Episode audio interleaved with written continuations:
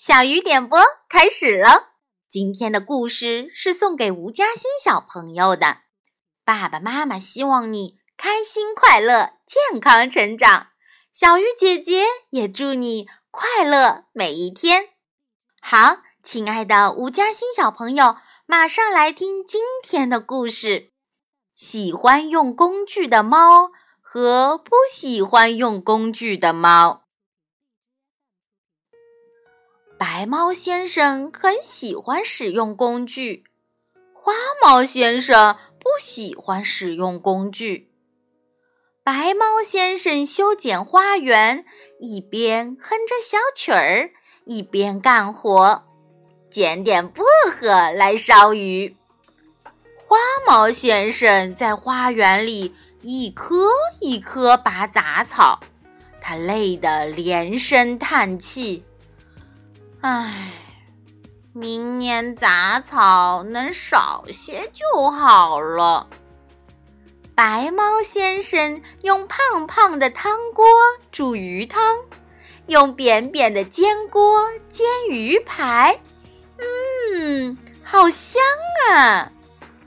花猫先生没有炊具，他成天吃生鱼片，唉，都吃腻了。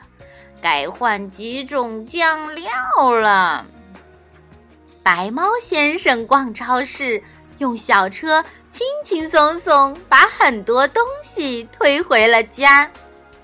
花猫先生逛超市，把东西全抱在手上，一路走一路掉。白猫先生开启扫地机器人，家里整洁又明亮。花猫先生用尾巴扫地，扫完全身脏兮兮。白猫先生站在升降平台上擦窗，仔仔细细，擦的呀真干净。花猫先生擦窗，一不小心掉了下来，哎呦，痛死啦！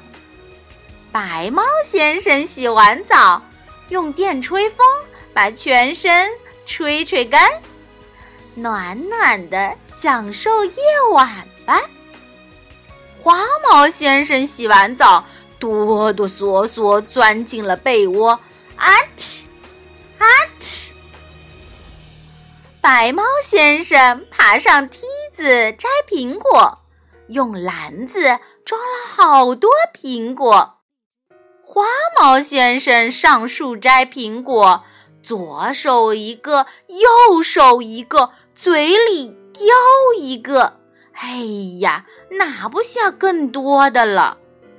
白猫先生去朋友家过生日，乘坐电梯一下到了五十楼。你好，生日快乐！花猫先生也去朋友家过生日。他顺着楼梯爬呀爬，终于到了。啊，蛋糕都吃完了。白毛先生用开罐器开鱼罐头，花猫先生打不开鱼罐头。哎呦，快先送我去看牙医！白毛先生乘飞机出门旅行。他带着漂亮的泳装，准备第二天好好享受海滨。花猫先生步行出门旅行，他背了一大包干粮，什么时候才能走到目的地呢？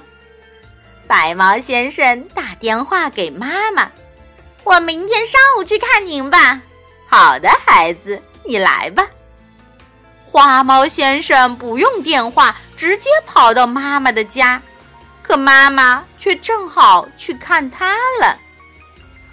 白猫先生要搬家，东西太多，怎么搬呢？花猫先生要搬家，打一个包裹，说走就走。